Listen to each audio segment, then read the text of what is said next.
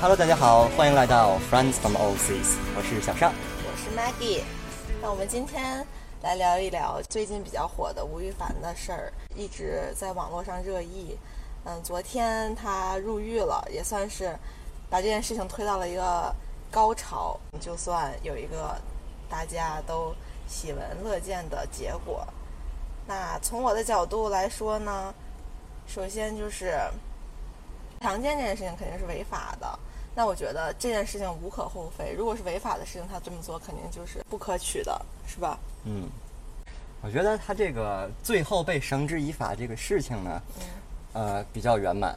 嗯，但是，但是从他这一件事，他这一个人，我觉得可以窥探到整个行业的一个浑浊的状态。嗯嗯，他一个人落网了，但是他背后的这个产业链究竟还有多少人重重复着同样的事情，做着这样的啊、这样的勾当？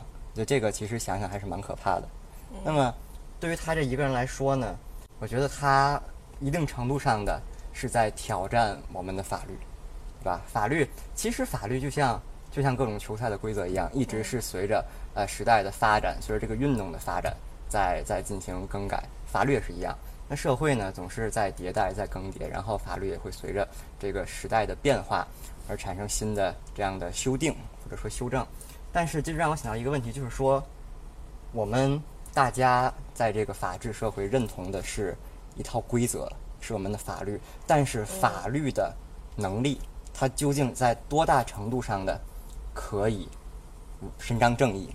这个是我觉得呃一个值得探讨的问题，因为嗯，大家要公认一套规则，这个规则呢就是可以解释的，是，对吧？那这个律师其实干的也是呃利用法律来互相之间在 battle，但是呃其实这样的影视作品有很多，法律它是它是不能够在呃所有的时候伸张所有的正义，对，就是我在看那个《沉默的真相》的时候，白宇演的那个角色，他很无力的时候，我真的觉得喘不过气的那种。而且在这次的这个案例里面，呃，是不是吴亦凡方给杜美如打钱，然后给他了一个他是有一个，呃拟定了那样的一个一个文文案？嗯，并不是，就是好像是有有一个人，他借这件事情在两方中间做，对这个其实也蛮精彩的。对，嗯，他在两方中间做一个，就是相当于插一个空子，好像是作为一个记者想让都美竹爆爆料，然后他自己写出来，然后在吴亦凡那边就是要钱嘛。哦，所以说昨天我看说这个呃，真正警方介入是因为吴亦凡的妈妈先报了警，说是被敲诈，然后亲手把自己的儿子送进了监狱。对，好吧，但是回到回到我刚说的话题啊，就是法律不能在所有的时候伸张所有的正义，当他落入到了坏人的手里，他就会被武器化。但是我觉得就是昨天，嗯、我听到吴亦凡被刑拘这件事情，就让我很有信心对于我们的法律体制。这个世界可能有的时候并没有我们想象的那么简单，但是有的时候它可能还真就那么简单，而且有很大一部分人在为让它变得简单而付出努力。那这这些人有可能是你是我，对吧？就是让人很热血的一件事情，就是坏人终究就是会得到惩罚的。你做了坏事，你最后终究是没有好下场的。嗯，但是杜美竹这个她能站出来，就让我联想到了我上大学时期特别爱玩的一个游戏的那个 slogan，、就是啊，这个我必须要宣称一下，因为现在这个游戏基本上凉了，凉得很透，叫《守望先锋》。他的一句话叫做“这个世界需要更多的英雄”。确实，啊他能够最后这个没有没有退网，反而落网，证明我们的司法体系还是，值得我们信任的。是的，觉得给每一个人，甚至每就是每一个热议的人，每一个网友，每一个期待这件事结果的人都吃了一个定心丸吧。我觉得法律层面我们已经讲到了，然后那我们来说一说道德层面。他如果在双方都互相愿意、互相主动说 yes 的情况下，其实我觉得这件事情是无可厚非的，就是个人选择问题。那你觉得呢？我觉得这个就是现在啊，罗翔好像还探讨过这个问题，就是关于性认同，嗯对吧？嗯，如果说他们双方真的呃达成了一定程度上的交易的话，那他们这个行为好像也是违法的。呃，也不能说明确的是交易，就是说，嗯、你跟我有这层关系，那我可能会给你带来一些好处。嗯，确实，因为那这些好处有可能是我建立在我是跟你情侣关系上我给你带来的这些好处，也有可能是你跟我睡的这个一个晚上，嗯，我给你带来的这些好处，对不对？这些东西关系都很模糊的。但是这个建立在现代咱们这个这个 new generation 对于性的认知比以前要开放很多。嗯，确实。这个东西要放在以前，这个行为是一件非常重要，可以说，哎，对于对于一个人的发展，尤其是在以前啊，对于这个女性的这个人生来说，是一件非常重要的事情。但是现在呢，慢慢大家变得开放了，变得这就是一件呃两个人，不管是同性还是异性互动的一种方式，互相获得快乐的一种方式。那只不过呢，哎，它是这种 physical 的这个关系，还是让呃让这个这件事情显得有一些与众不同。对吧？但是在在性行为过程中，这个参与的双方扮演的角色，我觉得定义了这两个人的关系。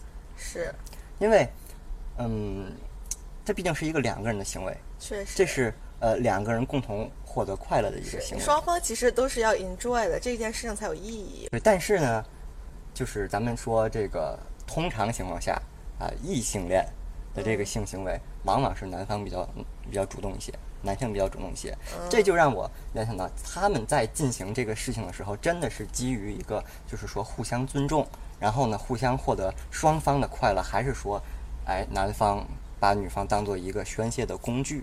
这样，我觉得，可能对于东北竹和大部分女性来说，就是吴亦凡的那些嗯小妹妹来说，可能都是男方的一种宣泄吧。对，就这样的话呢，这个行为我觉得就是一个不健康的行为，就哪怕你们说。大家就是一个 one night stand 啊，就是就是一次性的事情。但是呢，双方在在平等的地位上获得了哎同样的快乐，这个我觉得啊也 OK。因为现在我们的时代已经进步到了一个嗯大家可以来探讨这样的事情的一个一个阶段。确实，我就是作为女性，我最气愤的是他在跟都美竹的聊天记录里面说到你是不是干干净净的女孩？你没有把自己全部交付吧？二零二一年了，你居然还把一个女性是不是干干净净的评判标准，是她是不是一个处女？女性的性自由还用我强调吗？每个人都知道了吧？这真的是就是让我很无语的一件事情。那你作为一个男性角度，你觉得这件事情怎么说呢？这个其实大家都有自己的一个，嗯，一个偏好，这样。但是我觉得。吴亦凡说出这样的话呢，已经很明显的表现出他是有这个物化女性的这样的一个思想，而且他还选妃。对，这就是我觉得他接触的这样的这种 one night stand 太多了，他就认为这只是一个商品。对，girls are disposable，因为对于他来说获得太容易了，获得心太容易，就像是就像是我上学的时候，可能那个时候哎手里没有什么零花钱。然后呢，我买一双好的篮球鞋，我就特别的喜欢，因为因为获得并不容易，所以呢就格外爱惜。确实。然后到现在呢，我的这个经济条件，呃，上来了之后，我我这双鞋穿坏了，我永远可以很快的获得下一双，而且可能会更好。那这个情况下，他就自然的对这个东西，就产生了这样的一个，呃，物化的一个情绪。对，我觉得是这样。其实我有一个小思考，就是像他这样的人。他的追求来自于哪里呢？他已经有钱有势了，他想要的什么他都可以得到，那他下一步的追求是什么呢？这其实是是他如何定义自己的快乐。当他的内心非常丰富的时候，其实他是有很多的方式可以获得快乐。嗯，比如说他之前在他是男团对吧？嗯，他的团队呃有一个什么样的成功？那包括，因为我看体育比较多，我们而且我特别我特别欣赏这个团队合作的这样的一个精神，就是一个我们是一个 team，然后我们有一些这个 accomplishment，对吧？我们 achievement 或者 accomplishment 不是 accomplishment，他们有这样的一些成就，或者说他在某一个领域，啊，比如说大学大学生我搞研究，哎，我我我我钻研一个东西，我有一些自己的呃作品出来，当你的这个财富，当你的这个。快乐来的太简单的时候，你就感受不到那个快乐了。是，然后就会以特别原始的方式。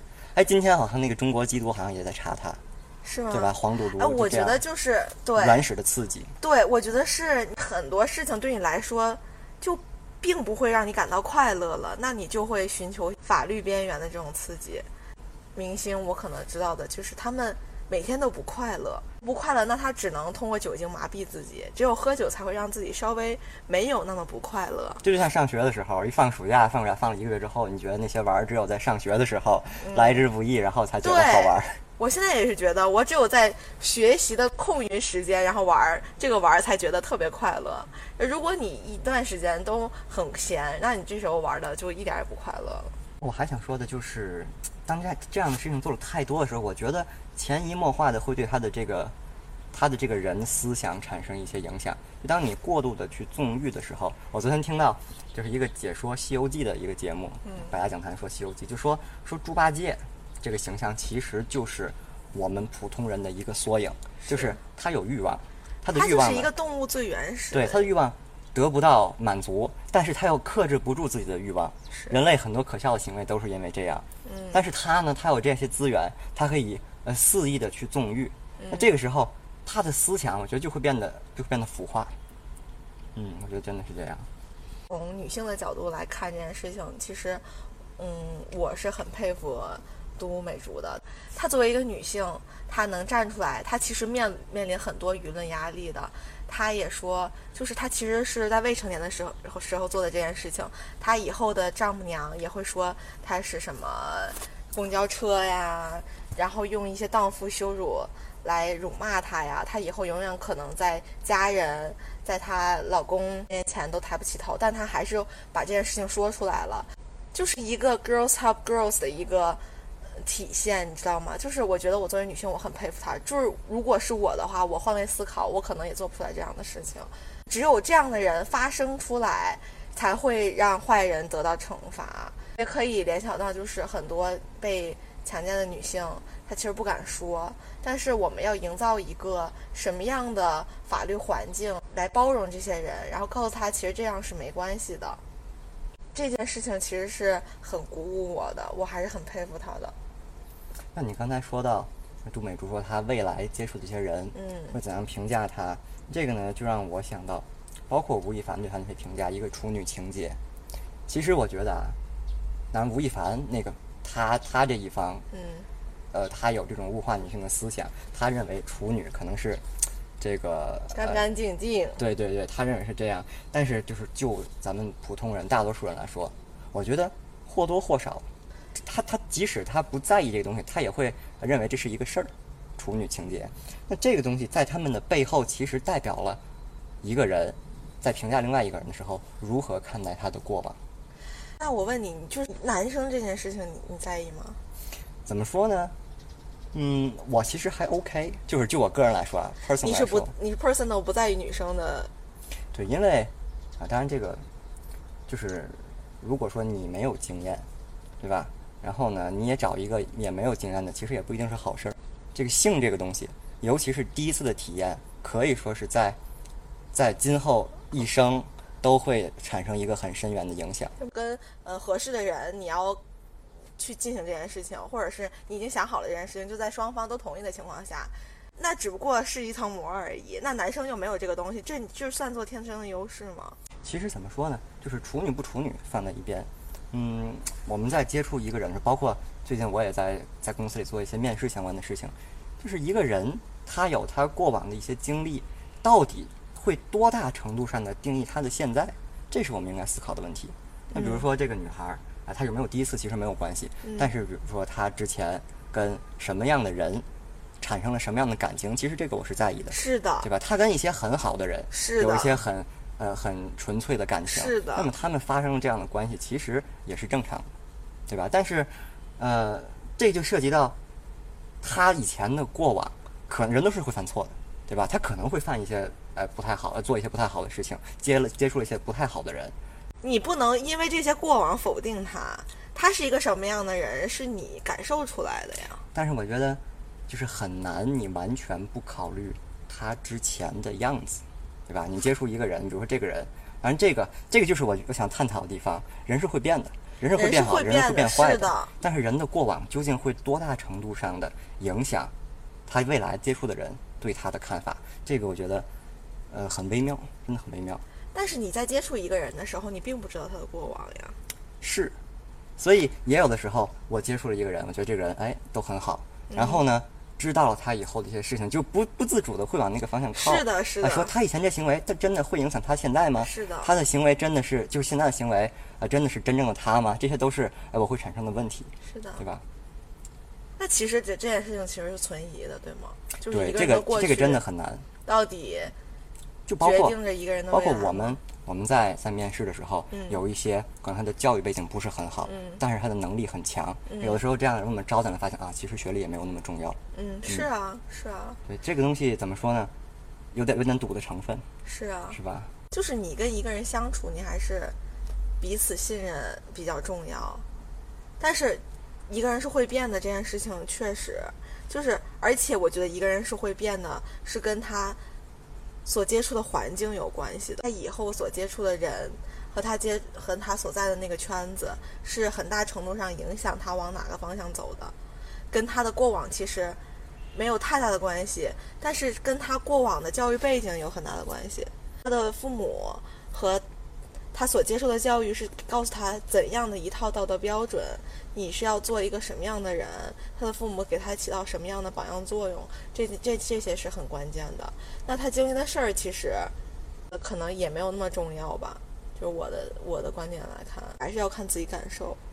对对，嗯真的，因为这样的事情，如果说呃，咱们从一个就是贪婪算法的角度考虑啊，是的，你遇上了这个人，你不能够百分之百的确定他究竟是一个什么样的人，嗯那你只能根据你所接触到的信息去评判一个人，因为因为其他东西其实你猜测也没有什么意义，对吧？所以这个所以说看人是一个很重要的一个能力。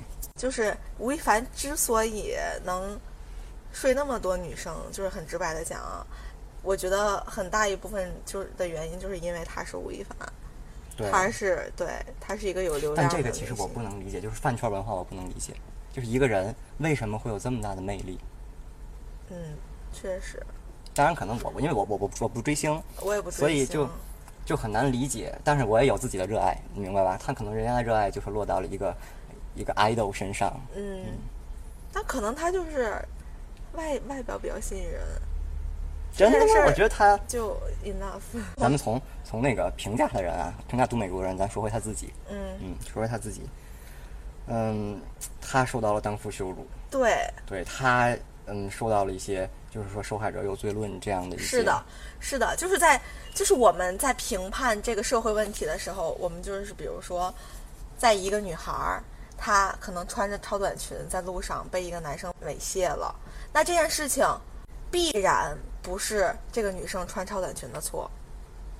但是很多时候，就是我们就作为父母，有的时候可能会告诉他，为了避免这件事情发生，你就不要去穿超短裙。社会现象就是这个样子的，你没办法去改变它，那你只能去规避它。哎，对，这个确实也是，就是这就让我想到了二零一二年，咱们那阵儿还在上上初中啊，嗯印度的那个黑公交强奸案，他们去采访那个当时犯罪的那一些个团伙，那也是一个很晚的时候，那还是一对情侣，就是一男一女，然后呢上了一个被被歹徒呃抢来的公交车，嗯。然后那个那个男性就被呃五花大绑，被扔在了驾驶室，然后这个女性被六七个人轮奸，然后呃最后就就就致死，然后哎好像也没死，反正就是很很惨，呃然后就去采访这个当时犯罪那些人，他们就说说一个他用的是 a decent girl，就是一个体面家的女孩儿，嗯不会在晚上九点，呃印度那边可能九点算比较晚了，嗯晚上九点，呃，穿的很暴露的在在街上。他说这个话，当然咱咱抛开这个案件啊，这个案件里面肯定他们是生气了。是是是惨绝人寰，他们做这个事情不对，这些呃没有什么好好说的。但是他说的这个话呢，其实一定程度上的反映了一个我想要探讨的问题，就是说，当这个环境已经是危机四伏的时候，当这个社会就是存在坏人的时候，这样我们是应该相信正义，我们还坚守正义，然后让自己成为一个受害者，还是说我们屈服这样的社会现状，然后呢以保全自己？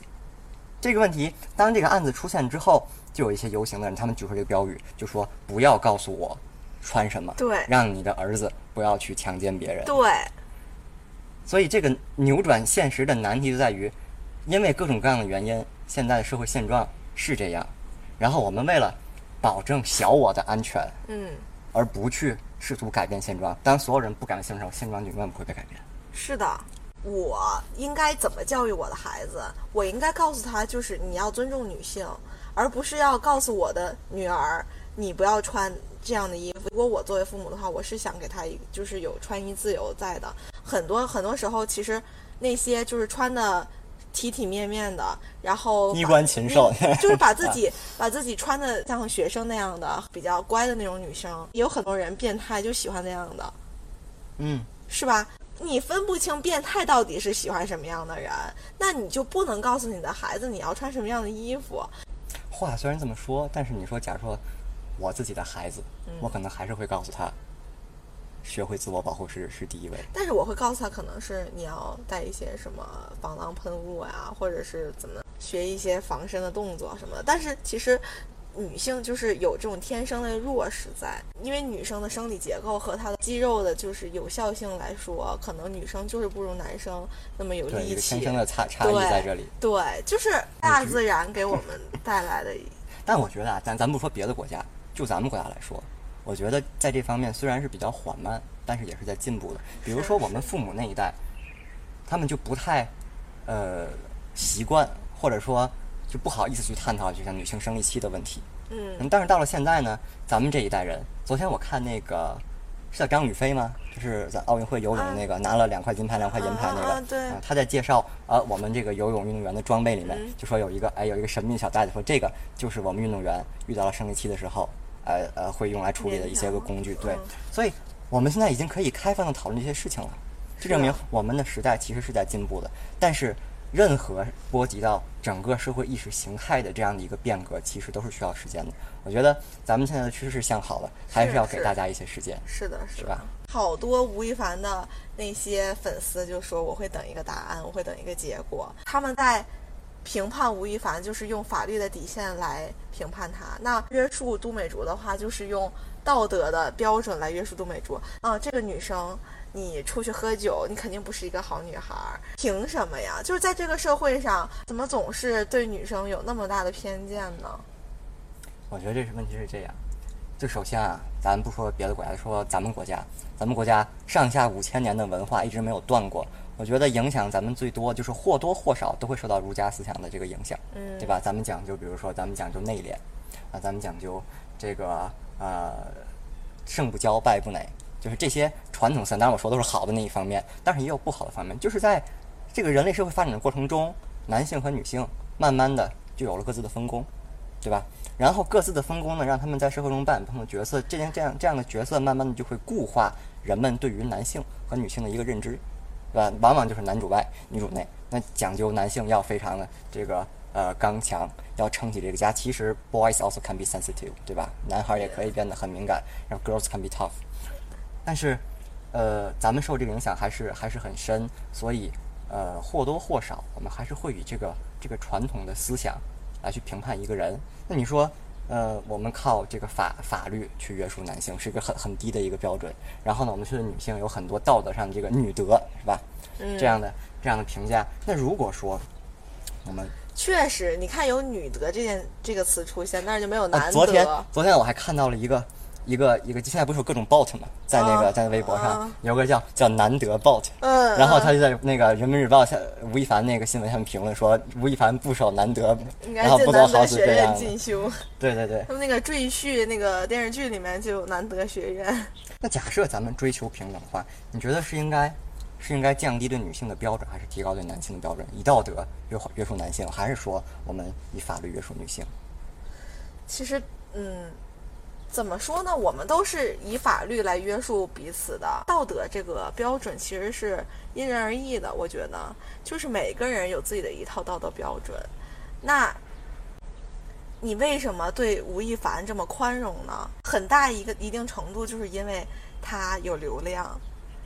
我们对于艺人，或者我们对于我们狂热喜欢的人，都是有一定的宽容度在的。杜美竹其实她只是一个网红嘛，我们也不认识她。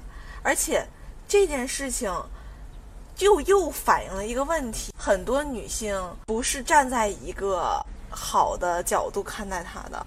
你就是女性自之自己之间对也没有过就是团结一致的是来去是去对是很多女性都不是这样。这个也是我不理解，就是我还回到咱最初那个问题，吴亦凡他为什么能吸那么多的粉？饭圈文化为什么能让人丧失理智的去追逐一个人？这个我真的不理解，因为我觉得一个人如果说你的内心足够坚强的话，你可以比如说我喜欢一个产品，我觉得它的设计特别的好，嗯啊，我喜欢一个大师的作品，他的才华特别的好，但是他们到底喜欢吴亦凡什么的很帅很拽？可能也是因为他的电音吧，当然这个电音 rap 大碗各有宽面。各有各的爱好，可能咱们理解不了，或者说咱们这个岁数人已经理解不了年轻人嗯，我也不太能理解饭圈文化。其实我作为一个就是稍微有些女权的人来说，我们都要承认的一点，其实我们的社会是一个男权社会，对吗？嗯。那我们在男权社会中追求平等，其实就相当于在天平的两边加两个同样的砝码，其实是没有意义的。嗯，这个其实我觉得，咱们一味的去追求平等，而没有考虑到男女性别上的差异的话，确实是因为社会之所以发展成当今这样的，就是你所说的你所谓的一个男权社会，是是因为呃是男女的从从古至今同，的，就是，就是男女的不同造成就像我说的那些，就是男性可能生生来更强壮，然后女性有子宫就可以生儿育女，是不是？然后女性有的时候可能在力量上比较脆弱，但是在发展到现在这个社会，我们并不是靠谁有多少劲儿来决定这个人在社会上有什么样的地位的，对不对？到了就现代文明，那我们其实是靠脑力和智力的。就是当然不说那些体力劳动啊，那我支撑起这个家，并不是，呃，靠男方吧，而且很多时候我们也用同样的标准来要求男男性和女性，或者是说，甚至于很多时候我们在找工作的时候，男生其实是有很大的优势的，就是因为你的性别，对不对？嗯，那女生在性别上就是有很大的劣势，因为我可能要考虑到你生儿育女、你生产假，那对于公司来说，可能这个生产效率不是特别高，就是有这样的这种歧视在的，对吧？其实怎么说呢？我觉得这个，嗯，他们包括你作为一个雇佣者的角度来说，他可能并不是歧视女性，他是从自己的这样一个成本控制，是对吧？从这个员工的这个输出输出率来说来评价，然后恰好呢。女性因为这样的一个事，如果说我觉得男性也可以生孩子的话，也可以休产假的话，可能这个问题就不存在。嗯，对吧？他们他们其实不是真正歧视女性，而是因为女性她有这样的一个问题所在，而产生了当今这样的一个问题。所以，所以我觉得这就像你刚才说的，如果说，呃，我男女平等的话，对吧？可能在我们表面上，从来没有人会说我不要这个女性，是因为她有休产假的问题。嗯，但是她确实是可以，这个因为因为这是可以解读的嘛，她可能就选择了、啊我不要这个女性。嗯对吧？不要这个这个女性员工，所以我觉得这个问题就是平等不等于公平，而我平等的去呃去对待这两个人，或者至少让他们感觉到自己平等，嗯，然后呢，呃，因为这样的这样的顾虑而去选择了一个男性，其实这是不公平，对不对？那你怎么呃怎么定义平等？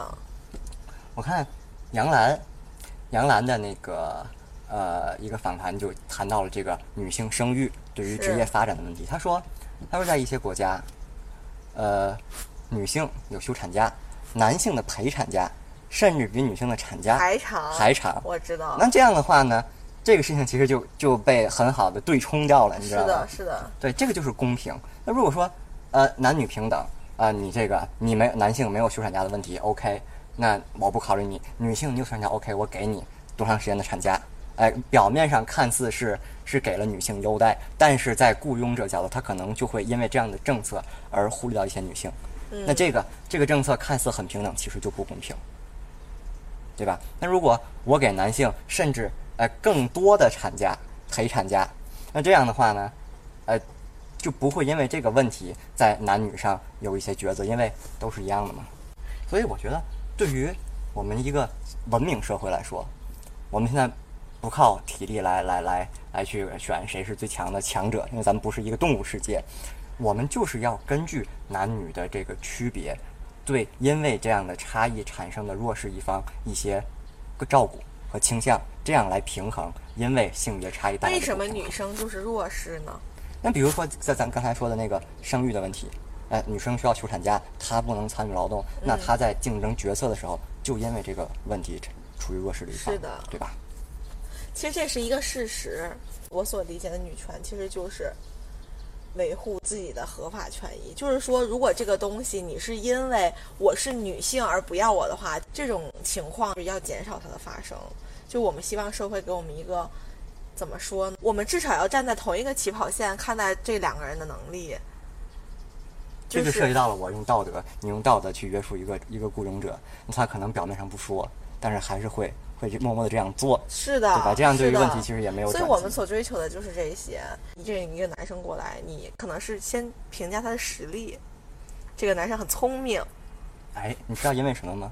因为可能即使你评价了男生的外貌，可能他不 care，对吧？你用他，你用说，然后你说你怎么长得这样？他不 care。难道啊？你作为一个男性角度，你难道不 care 别人对你的长相的评价吗？我觉得相对女性来说，可能就没有那么 care。对，因为好像也很少，或者哎，先去评价。就像你说，一个男性，可能你会说，哦，他聪不聪明，他有没有实力？因为我觉得，就是我们所在的这个圈子，很少有人一上来就是出于礼貌都不会一上来评价这个人的外貌。其实对于女性也是一样的。因为我觉得女性天生善良，所以她不会一上来，就算你这个人长得丑，她也不会一上来跟你说，哦，你长得挺丑的。但是有很多男性就是把她当玩笑一样说了。但其实很多女生，因为女生天生就是很敏感的嘛，就很多女生都这样，她很不自信。不自信的人，就是她可能会说，啊，你怎么那么丑？你怎么就是那么胖？你怎么有肉？你怎么有小肚子？这样人好好好好惨呢。是啊。很多的那女性，你知道吗？十个女生里面有八个女生都减过肥，或者说十个女生里面有九个女生都减过肥。那现在其实很火的性别，这个就叫外貌焦虑，是的，焦虑。是的，外貌焦虑、身材焦虑，就是抑郁症有很很大一部分都是暴食症引起的，或者是说厌食症。那这些其实都是饮食失调、你节食，然后你减肥这些造成的。那。如果这个是社会对女性再多宽容一点，以她的能力来评价这个人的话，那我们减少一些外貌焦虑，减少一些身材焦虑，其实这这些事情会发生的更少，这些情况可能就不会发生。那我们作为女性角度来说，我们可能需要的是一个这样的社会。这样确实是一个理想的社会，但是这样怎么说呢？就是你说这些，我可以呼吁，但真的很难改变。比如说，爱美之心，人皆有之。然后呢，很多男男生天生就很好色。然后你可以呼吁说他啊，你一定要这个全方位的看待。可是他思想的转变，我觉得这是一个难点。更多的是教育自己，就是你自己怎么看待自己。像我刚才说，为什么男性很少人他自己不 care，他不 care，是你对吧？对，是你教育这个人的时候，对这样去评价一个女性的时候，我我老娘根本不 care，对对吧？我我很自信，是的。这样这个情况可能也就扭转了。所以对。而且我觉得，就是女生对于女生的影响其实也很重要。就我们女生之间要互相给予对方自信，多夸夸彼此。对于雌竞这件事情，就是要减少，你懂吗？我能理解。就是我小的时候也会觉得啊，这个这个小女孩啊，这个小女孩长得比我漂亮，这个小女孩长得不如我，这个小女孩学习不如我，这个小女孩学习比我好。然后还长得比我漂亮，那我就有点不高兴。这个我能理解，就是就是有有一种天生的，就是女生自己的小心思在吧。其实女生连接在一起，一起来对抗外界的压力，其实是来的更容易一点的。其实我明白，因为比如说男性对女性做了一些身材上的评价，是的。然后呢，女性呢，就给他一些自信，产生了一些焦虑，然后这样呢。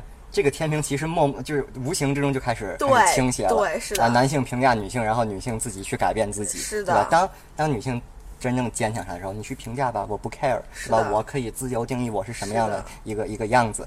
然后慢慢的，这个天平就会拉回来了，对吧？你可以评价我，但是我不 care，就就像我可以评价你一样，反正你也不 care。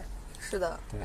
就我们所呼吁的，其实是还是让自己内心强大起来。你想改变身材，那你就去改变。那这件事情一定是因为你自己想改变，并不是因为别人说你。你想改变你的外貌，那可能可以你去整容。现在社会对这件事情很宽容，那一定是因为你自己想，你想让自己变得更好。我们最近看奥运会嘛，就是那个杨倩，她不是得了那个冠军嘛？嗯，首金，东京奥运会的首枚金牌。是。那媒体报道她就说什么呢？是一个。嗯，做着珍珠美甲的女生，戴着闪亮发卡的女生得了一个金牌，但是很少有人说到，那她是一个清华大学的女大学生。那其实，在评价女性的时候，很多时候看到那些报道，嗯，钢铁侠。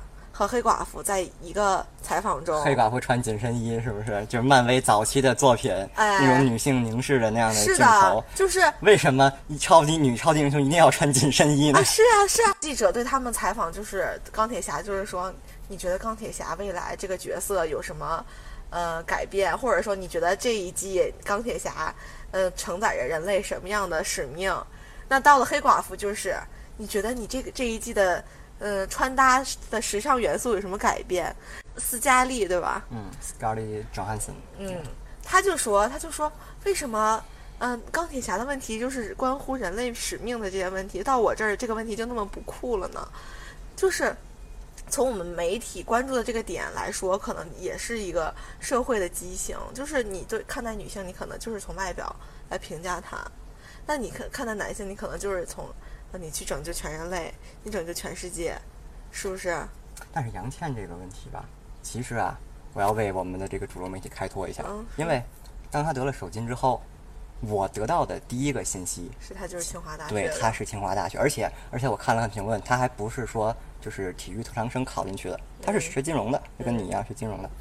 然后我当时觉得哇，这个很厉害，就是学习也厉害。然后还能为国争光，而且他是一个零零后，年纪轻轻为国争光，还在我们国内可以说是最高的学府。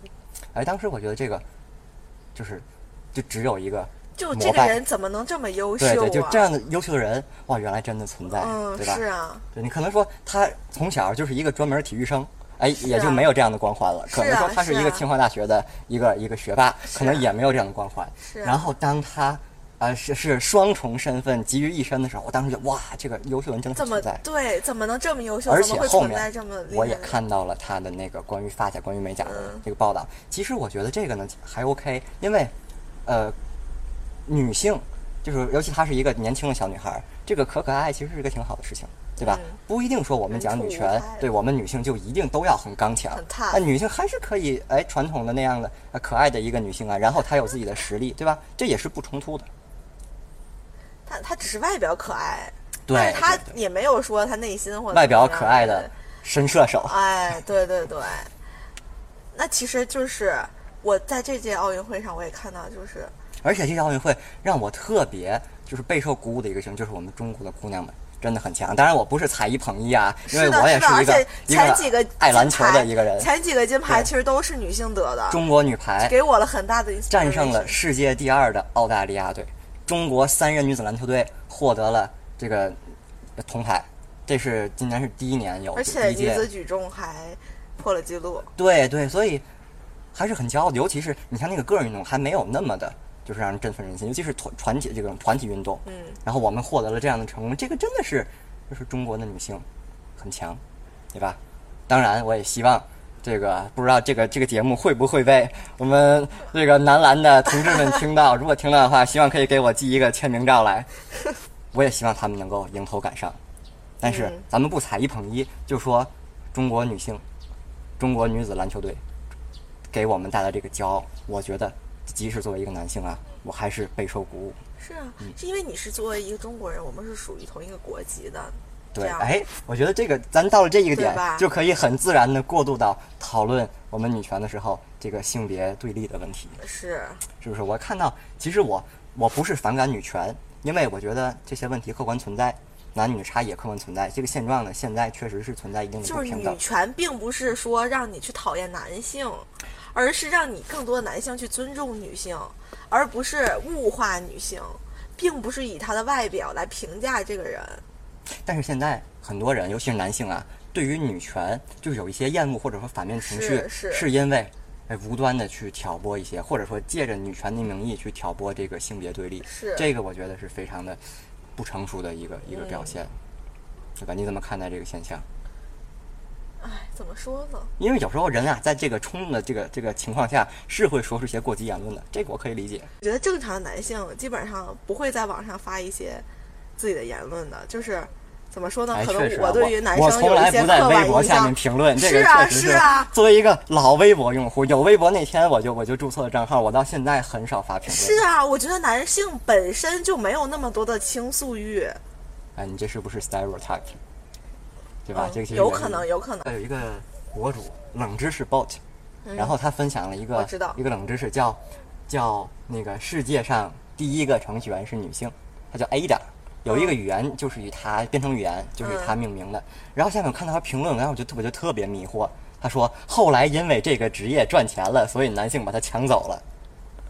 我当时发现啊啊，我就觉得，当然这只是一个例子啊，确实是有很多，比如说，呃，奥运女子篮球队呃，三人篮球队拿到了铜牌，历史性的突破，然后下面就开始评论，请问我们的男子篮球队在哪里呢？就有这样这样的问题，我觉得这个就属于，呃，无端的去挑拨一些无端生事。那本来这件事情我也不是很想强调女性这件事情，我可能就是陈述一个事实。那你就非得来说，就是如果第一个程序员，但是我觉得就是这个博主这么说，可能也是对女性有一些偏见。嗯，就是他如果第一个是程序员是男性，他根本就不会说。不是，这他发那个是第一个博主叫 Ada，是一个人的女儿，就是哦世界上的第一个程序员是这个人，是一个哦。好像是啊，是一个画家的女儿。然后这个哦画家呢，他比较生性风流，哦。然后他的这个他这个他妈就不愿让他成为画家，让他学习科学，然后他就在这方面有一些建树。All right，嗯，就是但是这条评论我真的是不能理解。我也不能理解，我也啊，我觉得这嗯可能就是你只要只只要把它当做那些，就是你这个世界总会有一部分人，你但是这样的行为，尤其是比较过激的行为，它其实比较抓眼球，然后它就污名化了女权真正的意义所在。有很多男性存在大男子主义的这种现嗯象，，这其实也是传统思想作祟。对呀、就是他可能对于这种呃违背传统思想的这种东西的存在，我就是去反驳他，不管怎么样，我就无脑反驳。所以说，这就涉及到了当下这个社会的一个对于问题讨论的这样的一个环境。嗯我觉得，比如说我用微博比较多，我希望大家都 peace 一点。对，一有什么问题，现在就是只允许一种声音的存在，是没有任何讨论的空间。咱们大家静下心来，有话好好说。就最近我总来看一些个非常远古时期，可能还叫 BBS 那个时候一些论坛，当时大家讨论问题的时候，然后就有人开始怀念说那个时候的互联网环境有多么好。真的，不管是什么女权，这是一个问题，还有一些呃其他的社会热点问题，大家讨论的时候静下心来，对吧？真正的就问题的这个实质去讨论，而不是去说煽动性的发表一些言论，然后去去带节奏，对吧？这个其实是我们不管是任何人，男性、女性，任何问题都需要都需要注意的一件事情。那我们来讨论一下这个现象，就是你觉嗯得这些网络喷子的存在会减少在他在现实生活中去跟别人面对面的？我觉得他真他在现实生活中可能是个很怂的人，确实，嗯。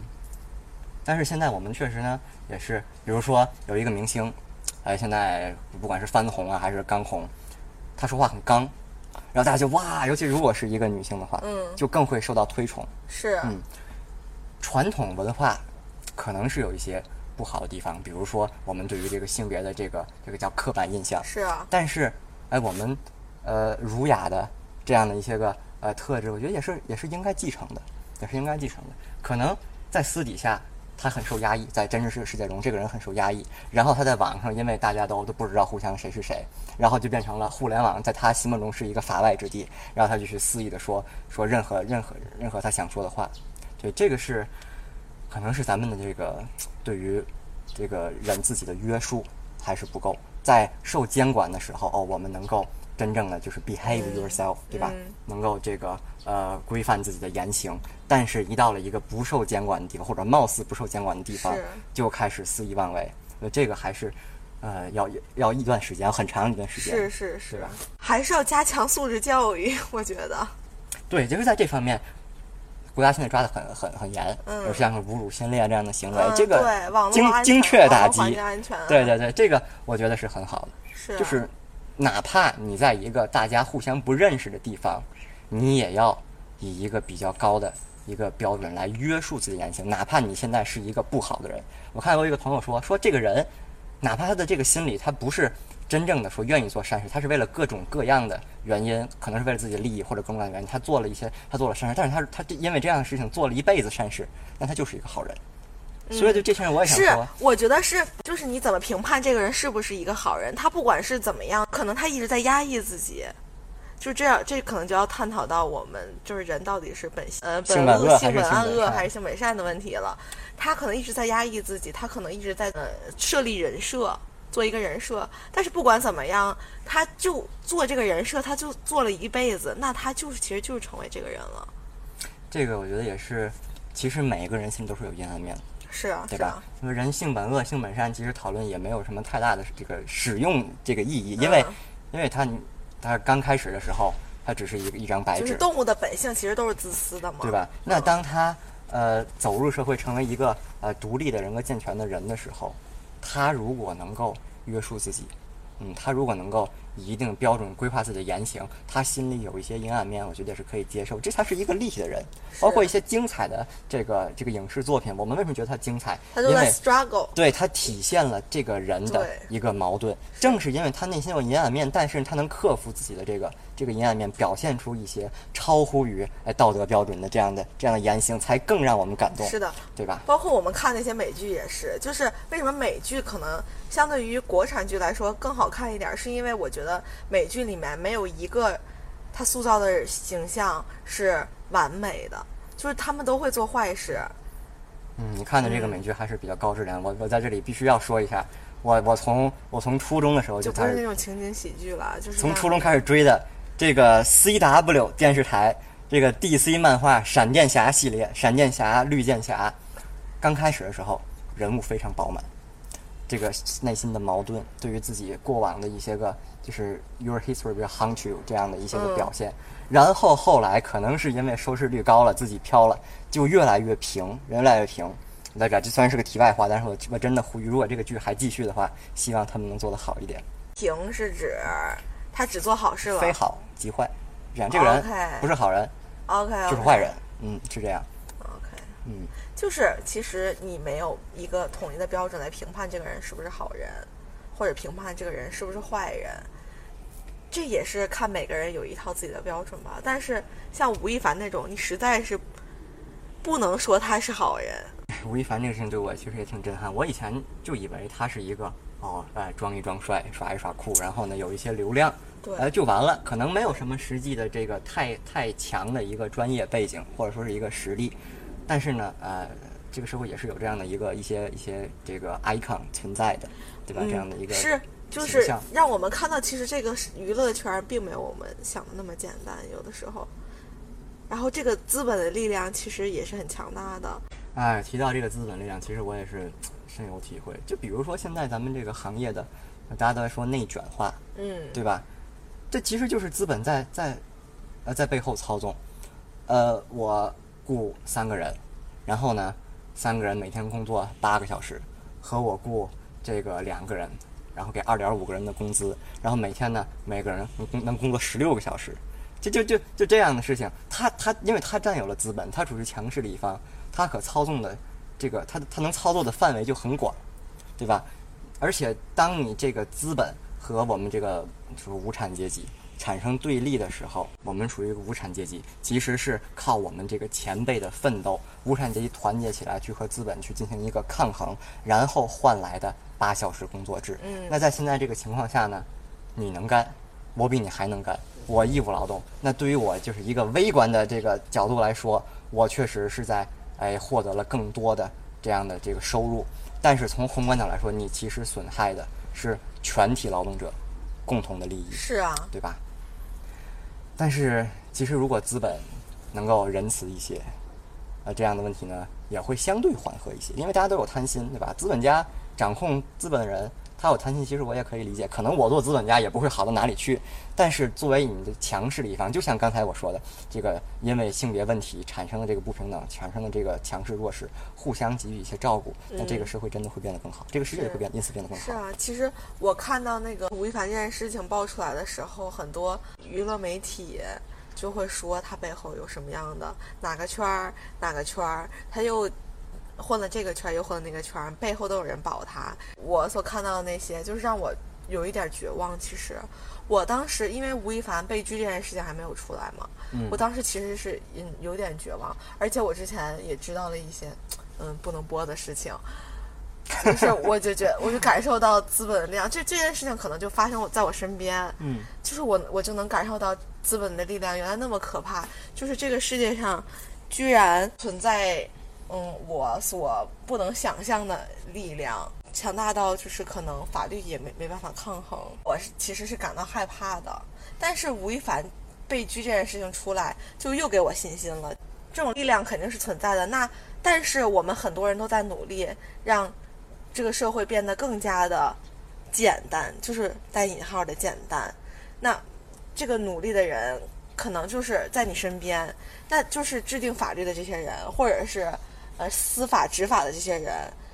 那我们每个人都在为这件事情努力着，那我们普通人可能就活得更加安心一点。所以这件事情真正让我受到鼓舞的地方，一个是，即使吴亦凡背后有很强的背景，嗯，资本可以控制舆论，但是大家的一致努力，咱们这个呃普通人呃全都团结一致，真的让我们的声音被听到了，这是一个让我备受鼓舞的地方。另一个就是，当这件事情逐渐的发酵到呃受到了我们的这个政府的关注的时候。我们的政府可以维持正义可以这个也是让我备受鼓舞的地方，因为我们的这个统治阶级真的是在为我们呃为我们的这个利益在去百姓的利益再去考虑，在维护正义，嗯，而不是和这个呃资本阶级去去这个呃沆瀣一气。是的吧，是的。那我们讨论到这儿也差不多了，最后我们来说一下给男生女生的建议吧。我就是我来说给女生的建议吧。作为女性，尤其是女生嘛，包括未成年的女生，就你一定要用多读书，要用知识武装自己。嗯，杜美竹这件事情给我的启发是，女生要有一些法律意识。就我室友是，嗯，最近在学法考嘛，嗯可能有的时候站出来的太草率了，并没有用法律的武器来保护自己。嗯嗯最重要的、最好的还是要自信，就是自信是自己给自己的，不是别人给予你的肯定。每一个女生都很美，不管你是高矮胖瘦，你就是很美，就是你要相信这一点。我们要形成一个 girls help girls 的一个联盟，你要独立起来，你要强大起来，你要学会内化，你要学会自处，你要给自己安全感。我觉得给女生建议其实就是不要在意男性的观点，在意确男性对你个人的评价。是的，嗯，比如说。以及对于你肤浅的评价。尤其是就是对于这个外貌啊，对于这个呃这些个不能够真正定义你的东西的评价，其实不要往心上放，因为我不能保证所有的男性在某一天突然就全都开化了，就全都变成文明人了，可能还是会有很多人会评价你的身材，会评价你的长相。那嗯，当你遇到这样的评价的时候，自己坚强起来，对吧？这个不能定义我，他怎么看我也不能定义我，我才能定义我自己。我的价值是我自己创造的。是的对吧，是的。我想告诉男生的就是，be a gentleman，嗯，嗯，然后要有礼貌。我觉得首先啊，就是其实不光是女性，是任何人，你要学会尊重他人，尤其是对于这个，比如说吴亦凡，他获得一个资源，他获得一一个女孩太容易了，他就会变得很狂妄。嗯，然后他就会做出越来越出格的事情。可能一开始是在这个法律的灰色阶段，在这个疯狂试探，然后慢慢慢慢的不经意间就真的就就已经出格了。所以对于每一个男性来说，尊重他人这是第一个。然后呢，第二个就是当你去面对一个女性的时候，不要只关注她的外表。嗯，嗯，当然这个，呃，当然可能我偏偏作为一个男性啊，你喜欢一个漂亮的女孩儿，哎，其实我觉得女生也有，你有这个权利，但是我们不主张以这个来评判一个人的全部。对，是的，是的，你喜你可以喜欢这个你喜欢的这个外貌的女孩儿，就像就像女生也可以喜欢像我们国家游泳队那些个呃身身体强壮嗯、长得又帅的男性一样，这个其实大家都可以。但是当你去评价一个人的时候，尤其是你生活中遇到的这个女性朋友的时候，不要把她当做一个一个 label 一个标签儿，是的啊，仅仅是因为外貌，然后我对这个人有这么一个印象就完了。他有很多成功的地方，他有很多自己，呃，自己的这个呃成就，你可能不知道，因为什么？因为他的外貌没有吸引你，那这样你就会错过一个很好的人，是的？那你你做出这样的行为，那你也会慢慢的变成一个不好的人，是对吧的，？但是呢，话说回来，每个人都有自由成为自己想成为的样子，每个人也有这个自己的喜好的自由，但是这不是全部，尤其是当你评价女性的时候，这不是全部。这就是我想给男生的建议，嗯，OK，那我们这一期就差不多了。差不多了，嗯，那我们下期再见喽，拜拜。拜拜。